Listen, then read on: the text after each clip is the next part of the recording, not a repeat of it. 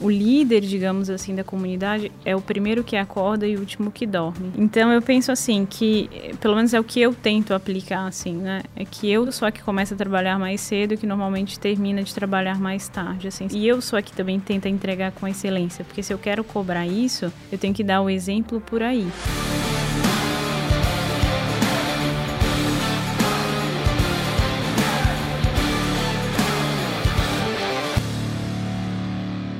Estamos começando mais um podcast A Sociedade Digital. Eu sou Fred Petrucci, estou aqui com Rodrigo Vinhas e Lucas Perto e hoje temos uma convidada ilustre, Ana Paula Peste, direto de Curitiba aqui.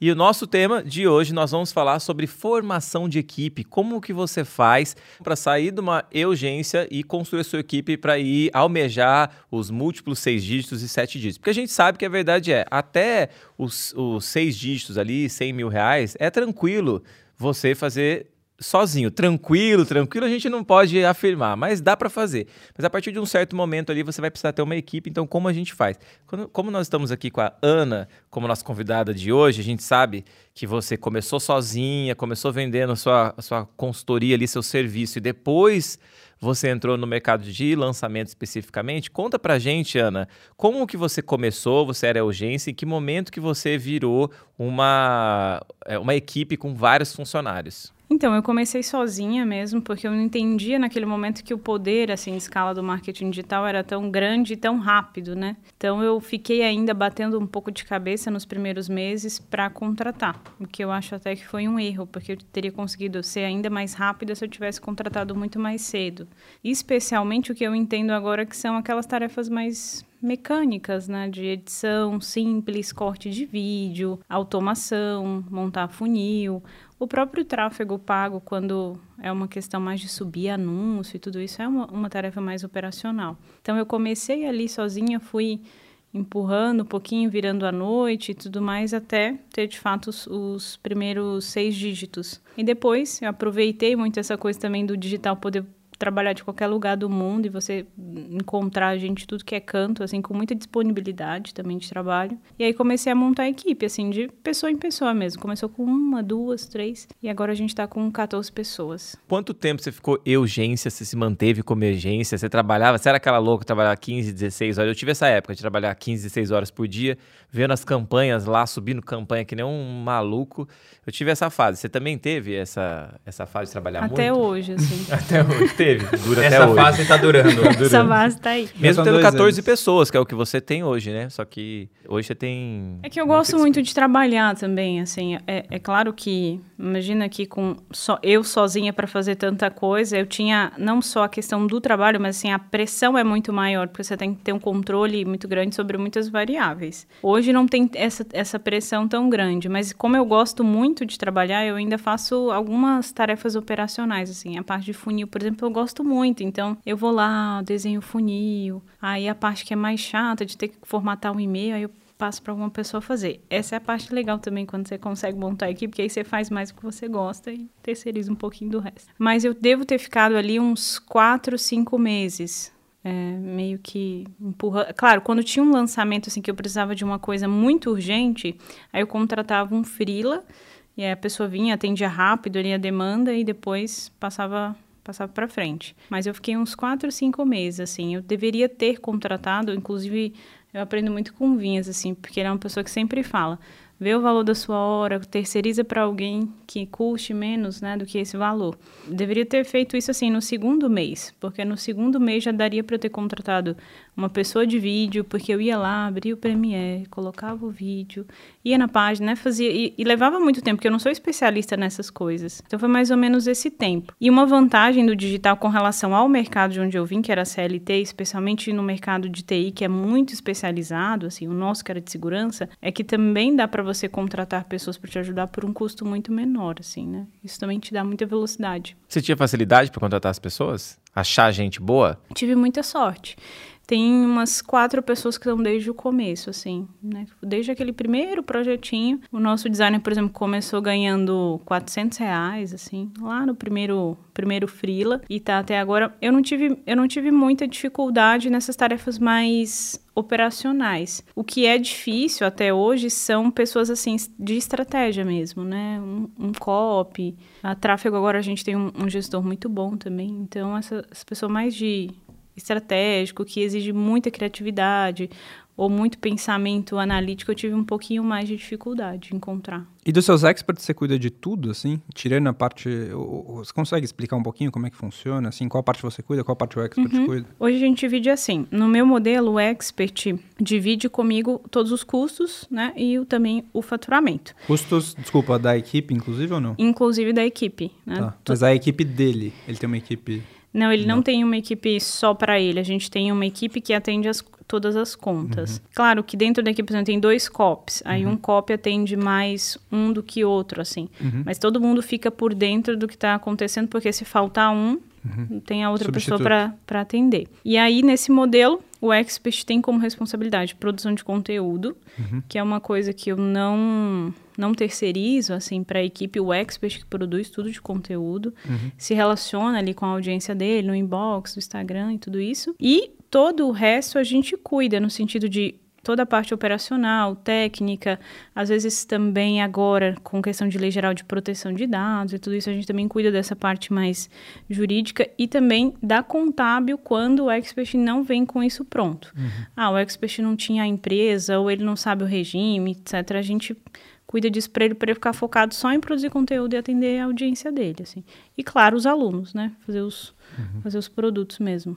E quando você começou a contratar, a gente não tem é, orçamento ilimitado para contratar todo mundo que a gente quiser. Pelo menos não normalmente, né? A maioria das pessoas a gente gostaria. A gente tem o caso da E-Gratitude, que já começou com uma equipe formada e veio com investimento e tudo mais. Mas quando a maioria que está começando, é, faz tudo sozinho. A hora que eu estou morrendo, que eu não aguento mais dar conta de nada, eu vou mais um pouquinho e a hora que eu realmente não estou mais aguentando, e aí a gente pensa em delegar. Então é muito mais pela dor ali do que querer contratar uma pessoa. Porque existe uma grande preocupação, e se esse negócio não dá certo amanhã, eu tenho que pagar esse salário, é um custo que eu, é, às vezes, enfim, não vou conseguir arcar ali na, ali na frente. Quando que você decidiu, você fez conta para começar a contratar pessoas, falou, hum, posso contratar essa pessoa? Quem que você começou a contratar primeiro? Como que a pessoa pode pensar na cabeça dela fazer uma conta que faça sentido ela investir ou não investir? Eu acho que assim, de modo geral, a gente não é educado para empreender, assim. Você não aprende absolutamente nada sobre empreender em lugar nenhum, né? No, estudo tradicional, ali, ensino médio, tudo isso. Então eu noto que quando eu comecei, eu tinha um medo assim fora do comum. Eu pensava exatamente isso. E se eu não tiver o dinheiro para pagar essa pessoa no mês que vem? E se eu não tiver para pagar a pessoa, sei lá, daqui a um ano? Eu já fazia essa essa conta. Então, o que, que eu comecei a fazer? Eu montei um caixa para que eu tivesse garantido o salário dessas pessoas que eu ia contratar, que seriam inicialmente uma, duas, por pelo menos seis meses. Uhum. Então eu, eu sabia que o seguinte: primeiro, eu ia conseguir escolher uma pessoa que eu achava boa, não ia pegar o primeiro que eu pudesse pagar só, apesar dos freelas terem sido mais baratinhos. Então fiz esse caixa, contratei essas pessoas que eu achei boas e também eu entendi uma coisa assim, vinda do mercado CLT, eu entendi o que, que as pessoas queriam no final do dia. A grande maioria era dinheiro. Elas queriam dinheiro para comer, elas queriam dinheiro para viajar, elas queriam lá estudar o que elas queriam, né? E não tanto a coisa do, da, do ideal, de uma coisa também que foi muito vendida assim nesse, nesse mercado, às vezes de startup, de ser, de ser parte, tudo isso. Então eu sempre dizia para a galera assim: olha, eu não posso pagar agora tudo que eu acho que você deveria ganhar, mas vai chegar um momento que eu vou conseguir pagar, e aí a gente renegocia. E é uma coisa que a gente faz mesmo, assim, e fez e a galera realmente ficou por conta disso. Então percebi quem que eu precisava com muita urgência assim para para me ajudar, para eu desafogar. Chamei essas pessoas e a gente foi fazendo esse plano aí de renegociação. Então, como eu tinha o caixa já de seis meses, meu caixa ia sempre aumentando e eu conseguindo trazer mais pessoas também e o caixa sempre bem seguro, assim. Mas tudo planilhado, assim, a louca do Excel não vai custar quanto, seis meses, oito meses, quanto que eu vou conseguir aumentar, qual porcentagem, até hoje é assim. Não é o cara que fala assim, caramba, fiz 10 mil nesse, Então, investi mil fiz 10 mil. No próximo, se eu investir 10 mil, vou fazer 100 mil. Então, já posso contratar uma equipe aqui de 20 mil. E aí o cara enfia os pés pelas mãos. Esse não é o caminho. Não, esse não é. Até porque uma coisa que me ajudou também é que no passado é que eu já tive muito emprego, né? Tenho três carteiras de trabalho. Então, no Meu passado. Eu... Três carteiras de trabalho? Uhum. Eu também trabalhei como financeiro numa empresa. Então, eu já sabia mais ou menos assim o que, que é o, né, o, fluxo, né? Como você tinha que fazer essa, essa questão de contratação. E eu já estava acostumada com a ideia dos setores da empresa sempre pedindo gente. Se você perguntar hoje para o setor da sua empresa de criação que precisa, gente precisa, o Divide precisa, todos vão dizer que precisa de mais gente. Então eu sabia que assim, mesmo quando você já tem certeza que precisa de mais gente, dá para né, empurrar um pouquinho ali. E eu fui fazendo isso, mas claro que era eu que dormia menos, mas tudo bem. E aí fui fazendo isso e contratando bem gradual mesmo, até por, um, por uma questão. Como o nosso mercado é muito novo e as pessoas são muito jovens, as pessoas não têm tanta experiência de trabalho, você precisa de um uma janela ali para a pessoa aprender, né? Para entender, entender você, entender o que está rolando. Aí você já está afogado. Você traz quatro pessoas iniciantes, aí você não consegue dar treinamento para ninguém, fica todo mundo louco, você não consegue se comunicar com essa pessoa, aí faz um grupo no WhatsApp, aí troca o WhatsApp, aí perde o WhatsApp. Então fica, fica um caos mesmo, né? O investimento não é muito bem aproveitado. Então fiz bem gradual e é o que eu recomendo também. Ô Lucas, e, e a nossa equipe, cara, como que ela Conta a história aí de como que ela se formou, já que você foi o zero... É, há controvérsias entre 02 e 03, mas você viu essa equipe, você que praticamente formou a, as equipes como um todo. Uhum, sim. É, a gente fez o caminho bem contrário da Ana, né? A Ana, ela, ela primeiro ela faturou para crescer, né? A gente cresceu para faturar. Então, chegou um momento ali que a gente Não falou, recomendo fazer isso em casa. Não façam isso em casa se não tiver coração forte.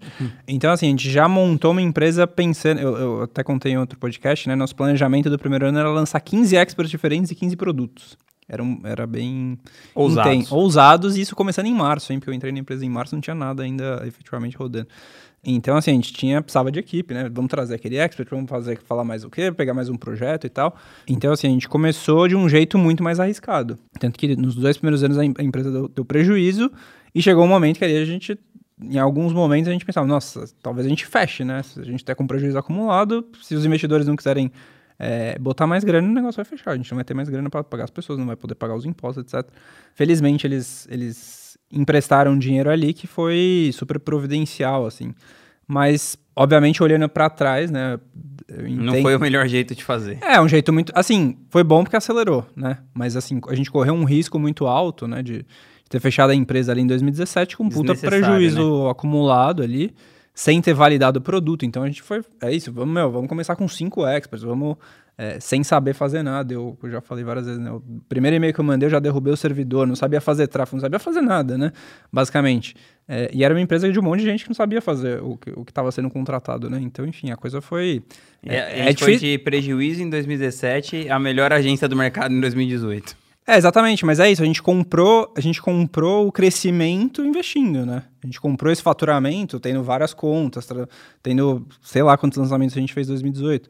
Só que é isso, traz um risco por trás. Se você é uma pessoa mais conservadora, com certeza eu recomendo a, a, o da Ana, né? Ah, você tem é. Não, e a gente tinha, você falou, né? Tinha investidores.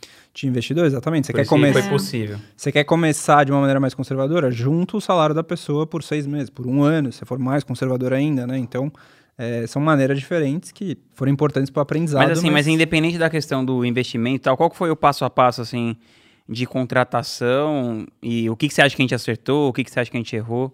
Puxa na memória. É, vou ter que puxar na memória aqui. É, a gente começou contratando é, eu estava cuidando do financeiro, comecei a cuidar da parte de CRM, né? A gente sabia que precisava mandar e-mail. Aí teve o primeiro e-mail que eu derrubei o servidor, né? Depois de aprender como que fazia.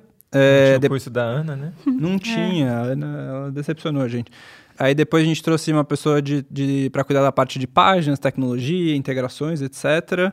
Equipe de suporte foi mais ou menos junto. Que era então, o Edu já? Era o Edu. O Edu entrou ali em julho. E o Edu é nosso diretor aí de operações até hoje. Exatamente. Aí a gente ainda não tinha naquela época a área de criação. Tinha é... uma designer.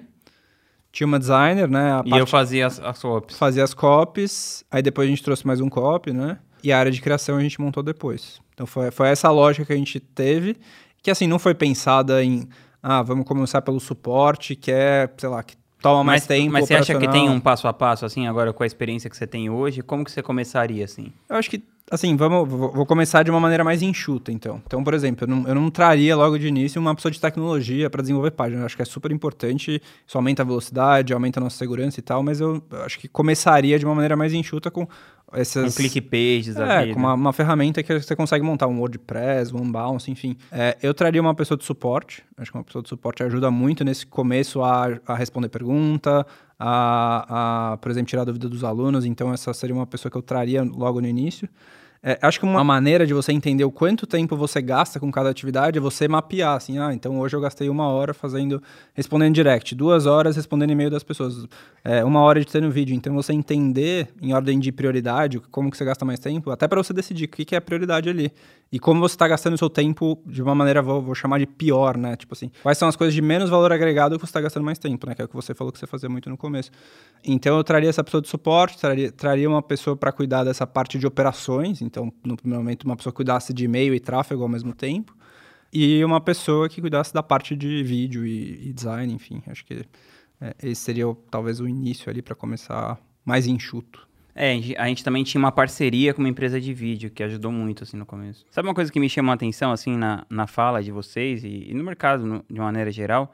Ninguém investe em vendas, né?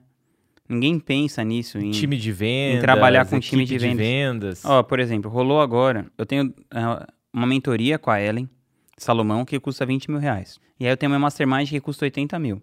Então a gente fez lá um evento para os nossos mentorados de 20 mil e tem, sei lá, 170 pessoas nessa, nesse mastermind. E aí, quando acabou o mastermind, eu fiz umas aplicações lá. Acho que tiveram pouquíssimas aplicações para entrar no mastermind. Acho que eu mandei. Eu nem fiz um pitch direito, né? Fiz, falei assim: ó, quem quiser se inscrever, show de bola. E aí. É o anti-pitch. do É. Business. é, Aí ninguém se inscreveu, né?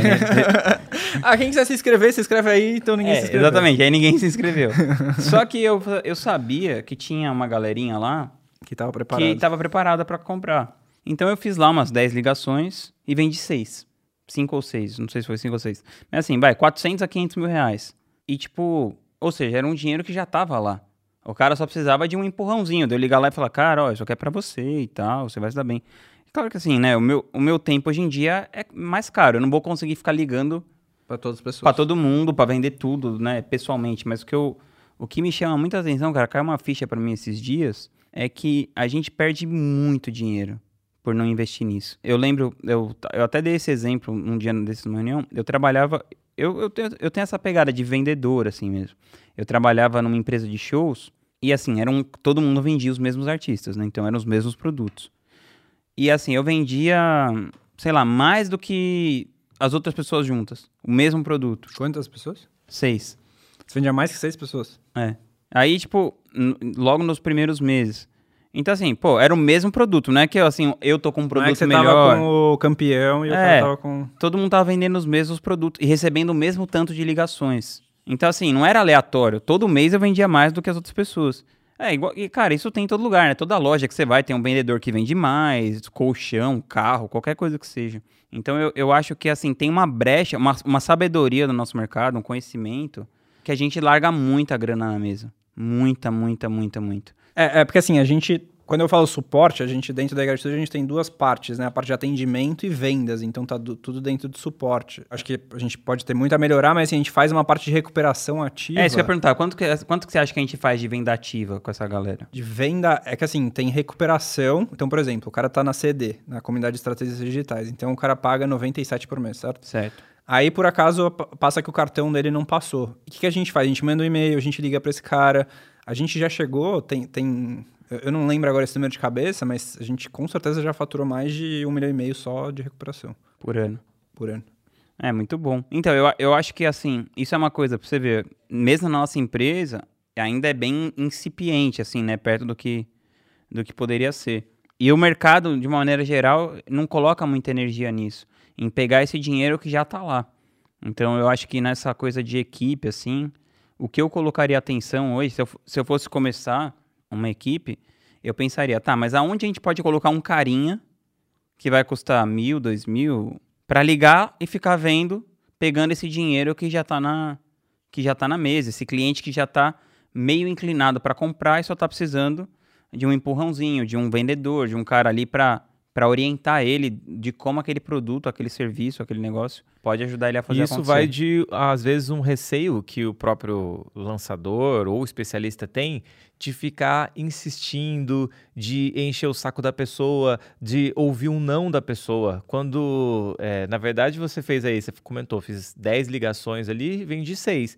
Mas tem que ter a parte que você tomou quatro nãos Claro. ali e não, não, é, não é um não efetivo, é não agora, talvez. Sim. Ou não, ainda não, Não, e era um decidido. produto de 80 mil reais, né? Exato. Então, ok, mas mesmo assim, você não tem esse medo. Tem gente que tem o medo de tomar um não e por isso nem procura perguntar para as pessoas é, sobre o que está acontecendo. Eu tive esse. É que eu pensava isso, né? O não eu já tenho. É. Então, E na verdade é o seguinte: às vezes você tem o, sim, porque às vezes a pessoa que está lá do outro lado, ela tá é, querendo. Então, vou dar um exemplo, tá? É, num do- do- dos nossos produtos lá que a gente tem, que é para adolescente, o que, que acontece? A pessoa é um adolescente, muitas vezes nun- nunca comprou um produto online, vai ser o primeiro produto.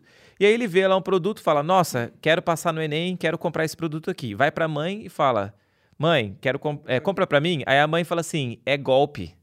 Vão roubar o seu dinheiro. E aí a pessoa entra no nosso chat online e pergunta assim: Olha, é seguro isso mesmo? Pensa assim, ó, eu fico parado e eu explico isso pro meu suporte. Falo assim, gente, presta atenção. Se a pessoa se deu o trabalho de entrar no seu chat para perguntar para você se é seguro mesmo, o que que tá passando a na cabeça já dela? tá feita. Ela quer comprar.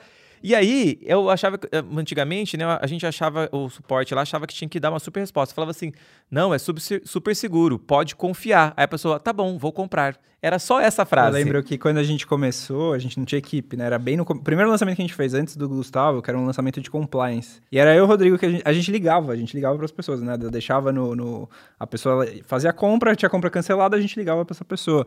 E aí eu cheguei, assim, eu fiz isso, obviamente, por um tempo limitado, né? Não, não, não continuei fazendo essa ligação. Mas tinha gente que falava, não eu, não, eu não me sinto segura de passar o cartão no, no online, eu vou te passar o meu cartão e você passa para mim? Caramba. Então, assim, qual, Pior ainda, né? ela tá passando o cartão por telefone pra uma pessoa desconhecida que ela acabou de. que- Mas que era comum Sorte na que o. Lucas era honesto e comprou só um Apple Watch com o cartão da Dona É, Hidalga esse- esse Passarinho. Apple na Watch Parcelado em aqui, 24 vezes, ela nunca percebeu. ela nunca percebeu, mas tá tudo bem. Mas, mas será que esse receio que a, a gente não tem uma equipe de fato de venda ativa, né? A gente tem essa recuperação também que funciona bem e tudo, mas a gente não tem aquela venda do, do, do telemarketing, né? Que a gente também É, que, é que ligava eu acho que essa lá venda e, se paga muito. E- mas se- Quanto será maior que o ticket, paga mais ainda. o fato da gente não usar isso não é por um receio, assim, e até uma vontade de se distanciar um pouco desse mercado tradicional, que porque usou isso em excesso, assim, a coisa do telemarketing, da incomodação, trauma, gerou o- um... Ah, Ana, assim, ó, você pensa o seguinte, você pegou 10 mil e-mails numa lista, você fez uma venda para 200, você conseguiu fazer um lead score, lá você tem as 500 pessoas mais quentes. Você vai ligar para essas pessoas, dessas 500 que você ligar, você vai conseguir falar com 200, dessas 200, umas 50 vão te achar chata pra caralho, e 20 ou 30 pessoas vão comprar que não comprariam.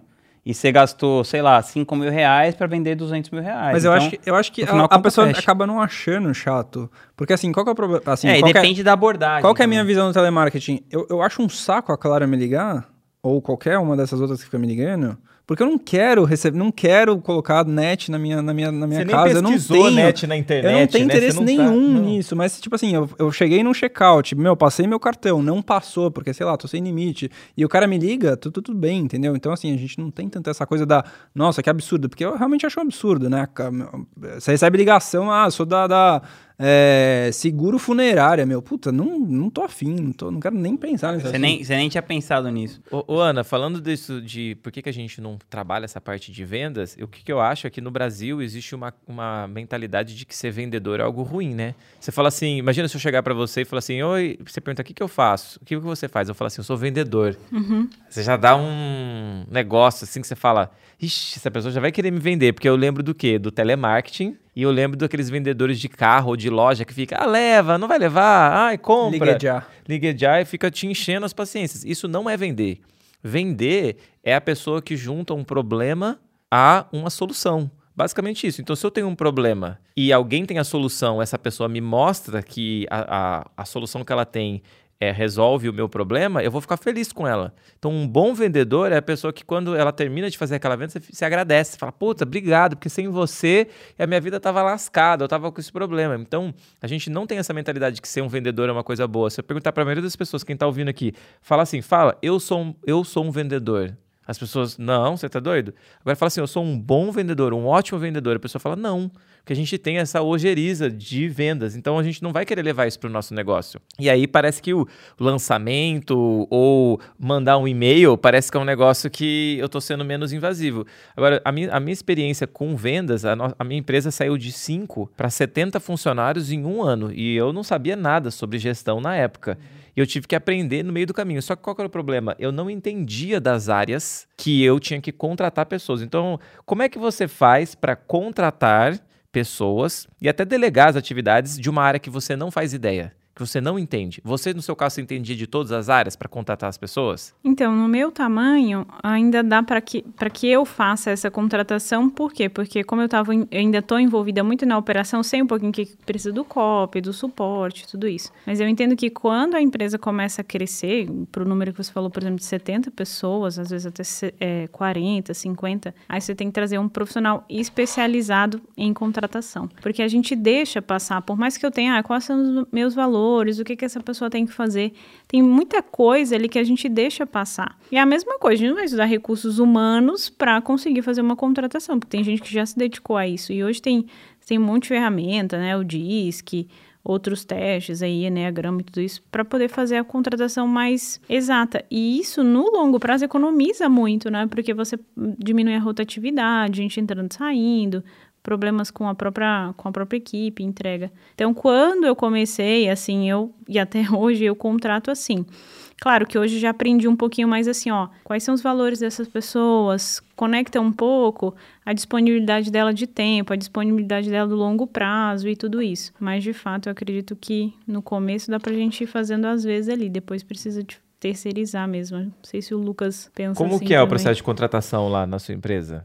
Então, é, é bom, posso falar do passado e de hoje, né? No passado, o que, que acontece? Eu fiz um pouco de tudo. Então, eu sabia o mínimo o suficiente para conseguir cobrar as outras pessoas. Então, eu sabia um pouco de tráfego, eu sabia um pouco de CRM, apesar de ter feito as cagadas lá no, no começo, mas enfim, é, fez parte do aprendizado. Eu sabia um pouco de suporte. Então, assim, eu acho que quando você não sabe nada da função e você vai contratar uma pessoa júnior, esse é o pior, é o pior cenário possível. Porque você não, um, você não vai conseguir ensinar essa pessoa, você não vai conseguir cobrar essa pessoa, você não vai conseguir dar feedback para essa pessoa. Então, assim, o que eu acredito é, se você não tem a menor ideia como é, cuida da parte de tecnologia, então você precisa trazer uma pessoa um pouco mais sênior. Uma pessoa um pouco mais preparada para que ela consiga cuidar da parte técnica do negócio. Obviamente que aí tem os valores, tem a parte da entrega, tem a qualidade, etc. Mas assim, a parte técnica você não vai poder ensinar.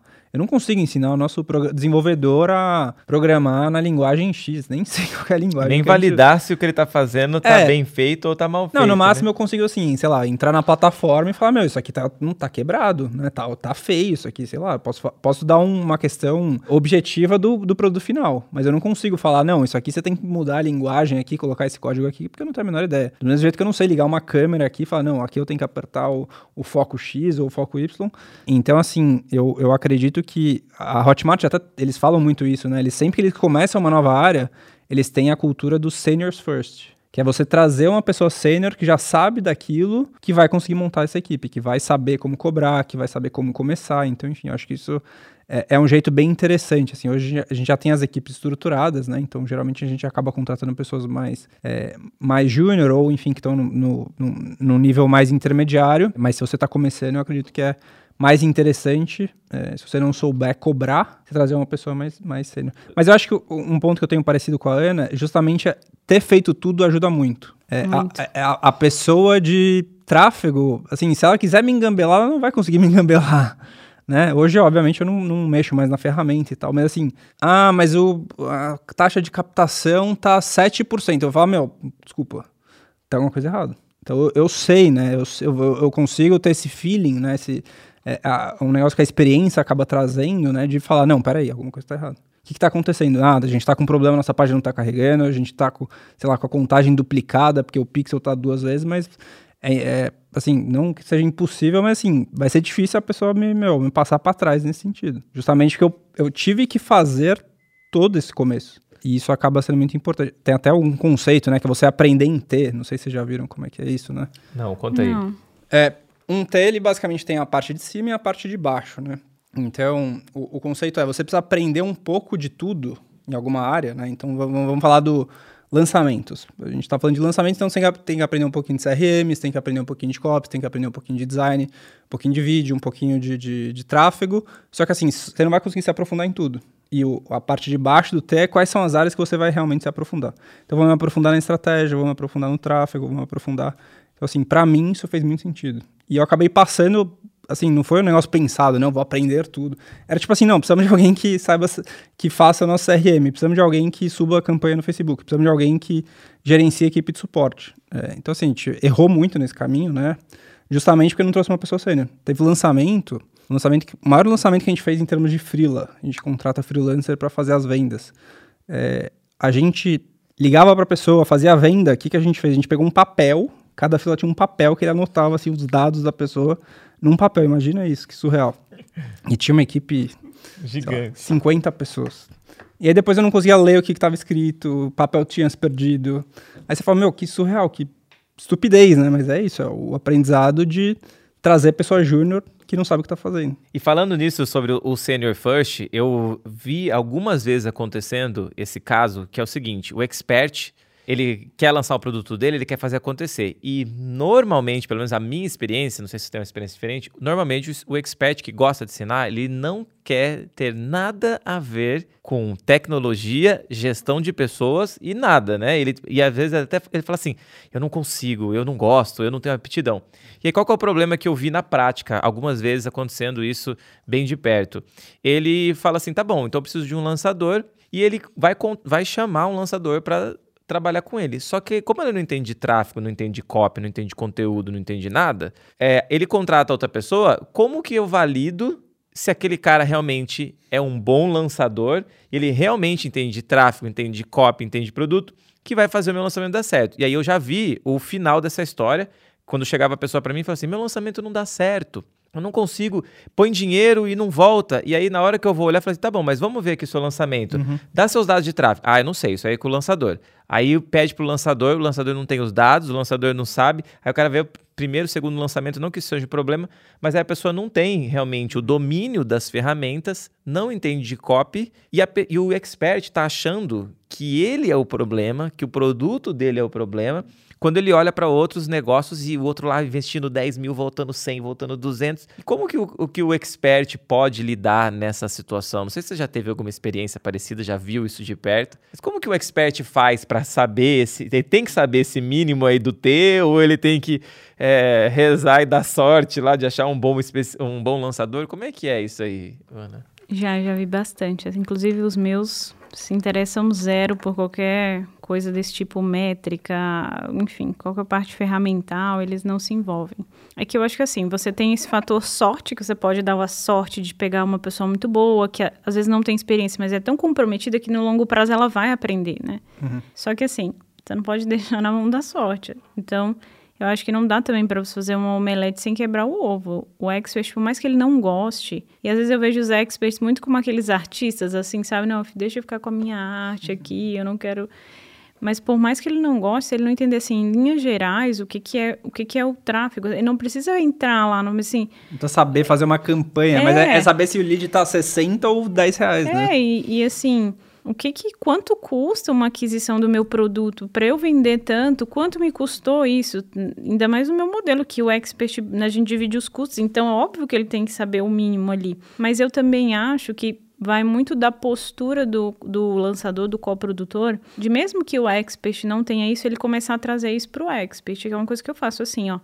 Ó, a gente está numa captação, o lead não tá bom. A gente está numa captação, o lead tá bom, tá tanto, foram tantos leads. Então você vai meio que impondo um pouquinho assim, mais para a pessoa se envolver e entender, porque se nesse lançamento o lead tava bom, tava um real, no próximo eu chego e falo que tá 60, ele já vai saber que não, não é impossível que esteja bom, né? Mas assim, é difícil, porque a maioria não quer, e a gente até entende um pouco a pessoa não querer, mas ao mesmo tempo, se o, eu acho que se o lançador não levar um pouco isso para o expert, corre o risco também de lá na frente ele se prejudicar dentro do projeto, porque fica meio que Ah, mas estava tudo com você, você não me falou. Então é muito uma questão de comunicação mesmo. E o expert tentar estudar um pouquinho, assim. Você vê umas três aulas de tráfego, você já pega o geral. Você vê um pouquinho de copy, você já pega o geral. Com isso já dá para conversar bem. Agora, um outro ponto que é uma dor. Eu sei que essa dor é muito grande de qualquer lançador ou de expert que era urgência e fazer tudo sozinho por pior que sa saia ou melhor que saia, no final é você que está fazendo, você sabe tudo como é que funciona lá dentro. Se der errado, a responsabilidade é sua, se der certo, parabéns para você. Quando você começa a ter colaboradores, qual que é o problema? Primeira coisa, como que você faz para delegar para as pessoas? Porque você fala assim, pô, essa pessoa não vai fazer direito, ou eu já falei para ela fazer, mas eu, você não ensinou a pessoa a fazer. É, então, às vezes, trabalhar sozinho, tem muita gente que fala, nossa, trabalhar sozinho é muito mais fácil do que ter um monte de colaborador, né? Então, às vezes, a ter colaboradores é visto como um mal necessário, não sei se é até isso que acontece. Mas como que o expert ou o lançador que está construindo uma equipe agora, está saindo da urgência, como é que ele faz para evitar esses problemas? Problemas, né, de ter fun funcionários que não vão performar como ele gostaria, funcionários, é, uma equipe vai dar um problema no lançamento, quando ele vê, meu, eu não acredito que você fez isso no lançamento, e na verdade a responsabilidade é sua. Eu vou te fazer essa pergunta, mas antes deixa eu só contar o que aconteceu comigo uma vez. Eu comecei aprendendo tráfego, fiz três cursos de tráfego lá na internet em 2015, 2016. Comecei a, a, a fazer o, o, tráfego do lado do nosso produto e conseguimos explodir. Lá saímos de 300 pessoas no nosso curso para mil pessoas num, num, espaço de cinco meses. Ficamos muito felizes, né? Tô rico e tal. E aí eu criei um processo de tráfego onde eu ensinei, contratei duas estagiárias pagando 600 reais por mês e eu pus elas para cuidarem de um tráfego de que faturava 500 mil reais por mês. Duas estagiárias de, de 600 reais. E aí eu falei, cara, tô rico. A promessa, a promessa de morar na praia é real. Eu falei o seguinte: é, meu sonho era ir pra Disney. Aí eu peguei e fui pra Disney. Fui pra Disney e larguei as estagiárias lá. Quando chegou, no, tô, no, tô, no, meio da Disney, eu lembro a cena assim como foi hoje. Tô no meio da Disney lá, vendo o Mickey, não sei o que lá. De repente, o pessoal liga e fala assim: olha, o cartão pré-pago de tráfego, Venceu. que era o pré-pago naquela época, estourou o limite. Eu falei assim: mas não tem como estourar o limite do cartão pré-pago, porque a gente bota bastante dinheiro no, no cartão pré-pago, ele tem que durar o mês todo, né? O que aconteceu? Aí fomos investigar e descobrimos. A estagiária, na hora que foi rodar o anúncio, que era 60 reais por anúncio, ela digitou 6 mil reais. E aí. Eu já fiz isso, tá? Ali de, de 2 reais passou para 43 reais e gastou lá os 6 mil reais em menos de 24 horas. E aí não tinha esse dinheiro no nosso cartão pré-pago na hora. E aí estourou. Eu só, fiquei, eu só descobri porque o cartão era pré-pago. Porque se fosse um cartão. Pós-pago sem pós-pago sem limite, Ferrou. Ia, o, o céu é, era o limite. Então foi um erro que a gente cometeu lá. E como é que eu depois eu resolvi esse problema? Sabe o que eu fiz? Contratei uma outra estagiária para revisar o trabalho. Mas é, é, sério isso, a gente dá risada, mas é, o custo de ter uma estagiária era mais barato do que os 6 mil reais. Então uma estagiária de 600 reais era 10 meses de salário para eu evitar esse problema. Graças, isso a gente está falando de 2016. Graças a Deus, hoje, o Facebook, se você digitar lá 6 mil, ele vai falar, você não está acostumado a, digitar, a colocar esse valor. Então, eles descobriram que teve mais gente que sofreu com isso. Eu não fui o único. Mas então a pergunta, assim, é, é exatamente essa. Como que você faz para construir uma equipe, contratar pessoas e ter melhores processos dentro da sua empresa e não piorar as coisas, as coisas saírem pior do que quando você fazia sozinho? Uhum. É que eu acho que no começo vai sair pior. Porque quanto Vamos mais. Vamos setar a expectativa aqui, é, gente. O começo vai ser pior, porque quanto mais pessoas, mais variáveis. Quanto mais variáveis, mais possibilidades de falha. Então, antes só tinha eu podendo fazer merda, agora tem três, quatro pessoas podendo fazer merda ao mesmo tempo junto comigo. Então, acho que no começo vai ser pior. E tem uma questão também, assim, que eu acho que é um pouco mais humana, e de repente depois pode até dar sua opinião sobre isso, que eu acho que seria muito válido, porque é, você tem pessoas com perfis mais para liderança e pessoas com menos perfil para liderança. Então, as pessoas, por exemplo, eu, tive, eu tinha muita dificuldade, e às vezes ainda tenho um pouco dessa dificuldade, porque eu vinha da área de TI com pessoas muito técnicas que a gente só falava em linguagem técnica, que era tudo assim, né? Uma coisa muito. E aqui no digital tem muita coisa da criação, tem coisa que é abstrata, tem coisa que é interpretação. Então, eu falava uma coisa na minha cabeça perfeitamente clara. 100% claro. 100% impossível. Uma criança de 5 anos faz isso aqui. Quando voltava para mim, eu nem eu entendia o que, que era nada com nada, assim, né? Eu comecei a ver assim, olha, só vai funcionar se eu colocar a informação como se eu de fato estivesse passando para uma criança de 5 anos. Muita, muita, muita informação a respeito daquilo, validando, assim, entendendo também assim.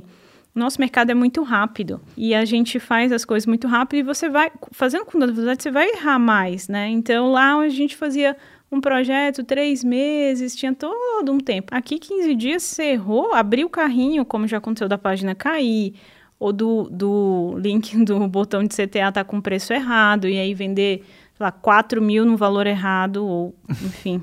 E Quem é nunca, né? difícil, é. O pixel, na página sem pixel, vai tudo, né? Exatamente.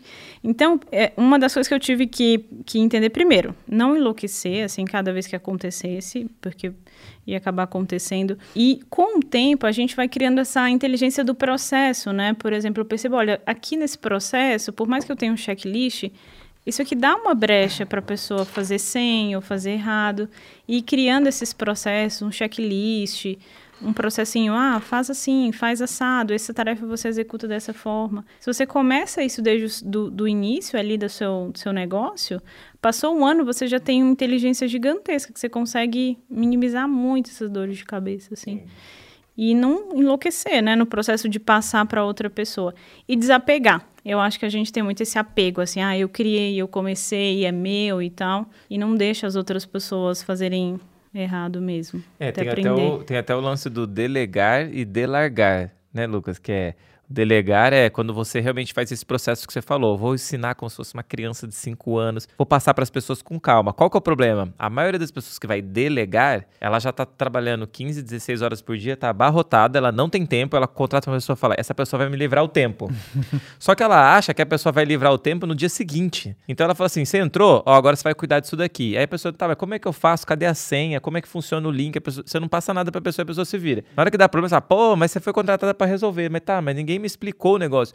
Então você não delegou, você delargou pra pessoa lá. Pra se livrar, como se fosse uma batata quente o problema, né? Pra se livrar. E aí, quando você vai ver, acontece esse problema. Tipo eu, né? Fui. Imagina, eu contratei duas estagiárias e fui pra Disney, velho. Uma viagem isso aí do caramba.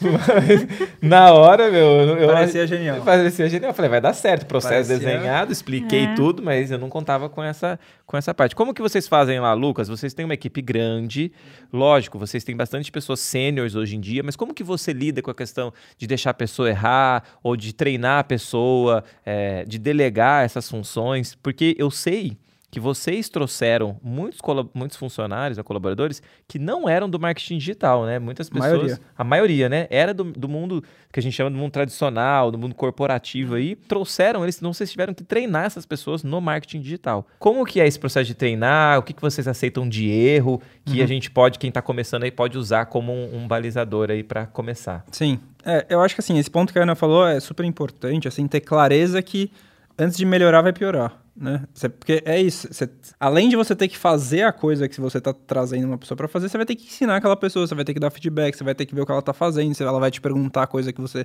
já explicou, isso é natural. Fa- Falando o que eu faço para resolver esse seu problema, se eu passo alguma coisa complexa, tipo assim, eu peço pra pessoa me explica exatamente o que, que eu te pedi. E aí a pessoa fala, ah, tem que fazer isso, isso. Não, não, peraí, isso aqui você não entendeu direito. Isso aqui, na verdade, é esse ponto. Então, isso me, me ajuda muito essa. Como eu tenho essa cabeça muito analítica, às vezes eu acho que eu fui claro, mas eu não fui Sim. claro. Agora, a questão de delegar ou delargar, acho que vai depender se a pessoa é mais sênior ou mais júnior, né? Então, por exemplo, lá, vou, dar um exemplo. Quando eu trouxe o primeiro cara de tráfego, né? Então, era uma pessoa que fazia engenharia, tinha um perfil analítico, etc., mas não sabia fazer tráfego. Então, assim, eu tinha que começar do zero. Então, eu fazia as campanhas com o cara do meu lado, eu mostrava pra ele como que fazia Google, eu mostrava pra ele como fazia Facebook, eu falava, você precisa ver essa aula desse curso, depois a gente vai falar. Aí chega um tempo, beleza, o cara já me acompanhou, ele começa a fazer comigo do lado. Ah, não, então você está errando na, na- no período de distribuição. Isso aqui está errando que está colocando o, o anúncio de stories no feed, sei lá. Até um ponto que o cara começa a ter, beleza, entendi. Tá fazendo certo, tá fazendo certo. Aí depois ele faz e eu reviso. Então, aí ele faz, eu reviso, depois de um tempo, a cada três dias eu dou uma olhada. Então, assim, eu vou dando cada vez mais autonomia de acordo com o que o cara tá entregando.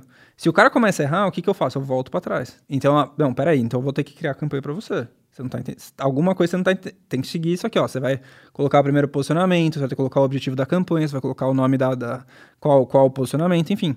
E aí, com o tempo vai passando, você vai acompanhando cada vez mais de longe, até que essa pessoa esteja pronto o suficiente para tocar aquele negócio.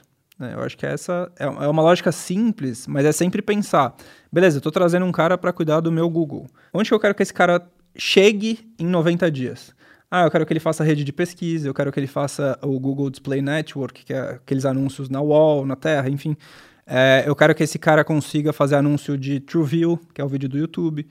Então, assim, ter clareza de onde o cara quer chegar e colocar umas, umas etapas. Então, aí, em um mês o cara tem que saber fazer campanha de rede de pesquisa.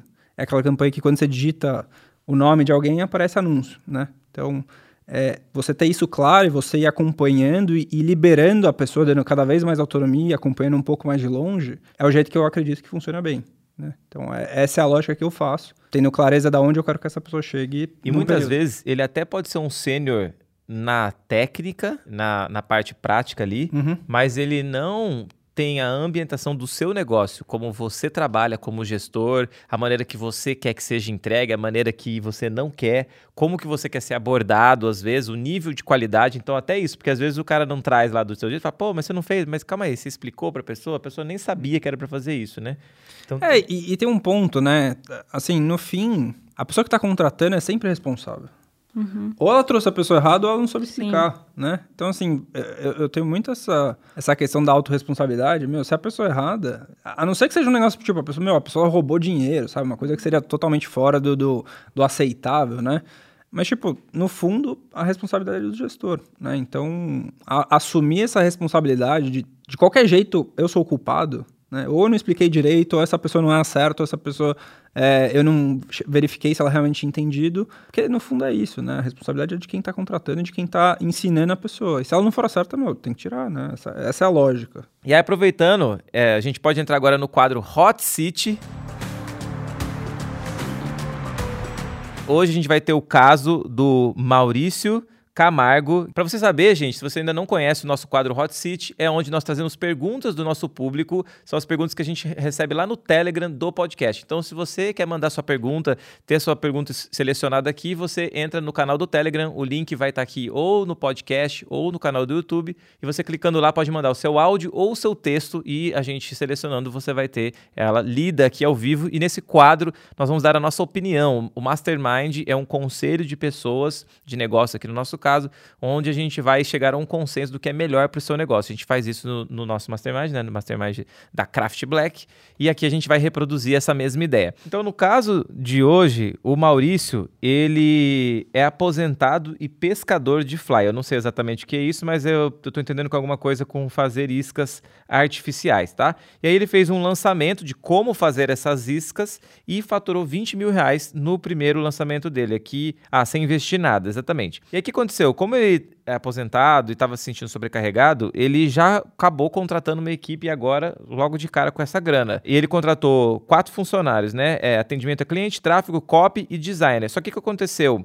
No final do mês ele ficou empatado, está sem lucro agora no lançamento dele e não está conseguindo escalar os próximos lançamentos para pagar a equipe e ainda sobrar um lucro. Qual que é a sua experiência sobre isso? O que, que você sugere aí para o nosso amigo? Ele fez uma decisão assertiva de contratar essa quantidade de gente. É a quantidade de gente que está impedindo ele de ter um bom resultado aí no lançamento? O que está acontecendo aí com o nosso amigo? Qual que é o seu conselho vendo de fora, assim, Ana?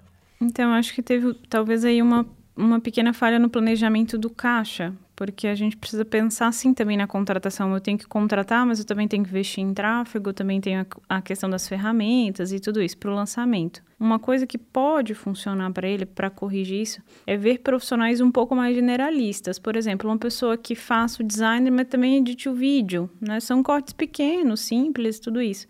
Uma pessoa que faça o tráfego, cuide do cuide do e-mail, sabe? Fazer um combo ali de, de atividades, o que é muito comum no nosso mercado. Meu designer é, é um copy bom, muito bom, assim, faz criativos ele mesmo escreve. Então dá para achar gente que tenha isso, aí ele consegue diminuir um pouco o custo com o pessoal, tirar né, desse, desse faturamento para ele investir também na questão do tráfego, aí ele vai gerando escala e aí sim ele consegue contratar mais especificamente para conseguir aí ter uma equipe pouco mais específica em cada tarefa. É, eu sou sempre a favor de cresce primeiro e depois investe. É, na, nossa, na nossa empresa, quando a gente saiu de 5 para 70, foi 5 para 15, depois 15 para 70, né? Mas o processo inteiro foi 70. O que aconteceu é que a gente não dava conta de atender todo o suporte lá da nossa equipe. E a gente teve que sair de um para três pessoas no suporte. Isso demorou dois meses para conseguir fazer o processo seletivo, contratar as pessoas. E aí o que a gente fazia? A gente, no final de semana, a gente fazia meio que um multirão de quem estava lá para conseguir dar conta do de, backlog ali. Do backlog para meio que desafogar. E isso foram dois meses, a gente trabalhava que nem louco para dar conta. Mas é, eu só fui contratar as pessoas do meu suporte a mais ali quando eu tinha muito caixa, minhas vendas tinham aumentado e tava, e mesmo assim ainda controlava esse, esse custo aí da galera. Então, meu, na minha opinião aqui, tá? Eu não contrataria esse tanto de gente aqui. Eu não. É, cinco funcionários aqui deve dar mais de 10 mil reais. Aí você bota. Isso que ele nem botou o tráfego, né? Então, quando você vê, eu, eu não gosto de começar negócios que eu tenho que pôr dinheiro para fazer ele começar. Eu, particularmente. Eu gosto de ver o negócio funcionando e aí o dinheiro entrando e fazer o montinho, montão que até você estava comentando ali. Então, essa seria a minha opinião. Reduzir, volta, assume um pouco até assumir o custo né, e o trabalho até ter um pouquinho mais de fôlego e realmente ver que o lançamento vai se perpetuar. Porque assim, ele fez 20 mil no, no primeiro, vai que no segundo não faz, vai que no terceiro empata, até ele achar o ponto que ele vai decolar. E quando decolou, viu que está dando certo, aí sim eu iria. Então, a minha, minha sugestão aqui é reduzir, que nem você falou aqui. É, eu acho que esse é o primeiro passo. Concordo. É, ele, ele fez o que a gente fez na Ingratitude, né? Gente, ele, ele cresceu primeiro para tentar faturar, né? E ele precisa, na verdade, faturar primeiro para depois crescer. Porque é isso, né? Uma empresa, ela precisa de caixa. Caixa é o oxigênio, né? Se você não pagar o Facebook, meu, ele vai cortar sua conta. Não tem, é, não tem opção. Não dá para você ligar lá e falar, não, me dá um, dá um prazo, que ele não vai te dar. Né? E precisa pagar as pessoas, precisa pagar as ferramentas, precisa pagar servidor, precisa pagar o, é, a página, etc. Então, assim, ele, ele tá realmente inflando uma estrutura que ainda tem um faturamento muito baixo. Então, eu acho que, que é, ele tá colocando a carroça na frente dos bois. Pode ser que dê certo, obviamente, porque você vai ter um monte, mais gente te ajudando, mas você corre um risco maior, né? Eu prefiro começar mais enxuto. E tem um outro problema aqui que eu vejo de contratar muitas pessoas ao mesmo tempo. Eu acho que isso é um mega uhum. problema. Porque imagina no caso dele, ele só tinha ele. Agora ele tem quatro ou cinco pessoas novas que não estão acostumadas com o produto, não acostumados com ele. E aí ele tem que gastar uma energia grande treinando essas Formando pessoas, quatro pessoas, formando essas pessoas. Que nem você falou, se é um projeto, um plano de 90 dias, uhum. ele tem que ficar 90 dias acompanhando com a pessoa, só que ao mesmo tempo ele tem que fazer o lançamento Sim. que ele está ali. Então, às vezes ele achou que ele ia trabalhar menos, mas nesse momento da contratação, você pode até trabalhar mais. Você tem que trabalhar o que você fazia antes de resultado, para o resultado não cair, e você tem que treinar aquela pessoa enquanto ela não gera o resultado para te descarregar ali naquele momento. Então, eu não sou a favor de contratar muitas pessoas ao mesmo tempo. Eu prefiro contratar um de cada vez, e aí eu vou treinando quando essa pessoa estiver livre, tá? Tá perfeito, assim, no caso. Tá redondo. A pessoa, tá redondo. A pessoa pegou ali, eu não preciso mais me preocupar com aquilo. Aí eu posso deixar aquela atividade ali só olhando indicadores, alguma coisa, e aí eu posso voltar e me, é, me preparar para implementar uma outra área e delegar isso. Porque eu acho que no final a dor de cabeça é maior, vai ter que demitir as pessoas. Sim, sim. Nossa, depois vai ter que contratar tudo de novo, vai virar uma maluquice aí. Então, realmente.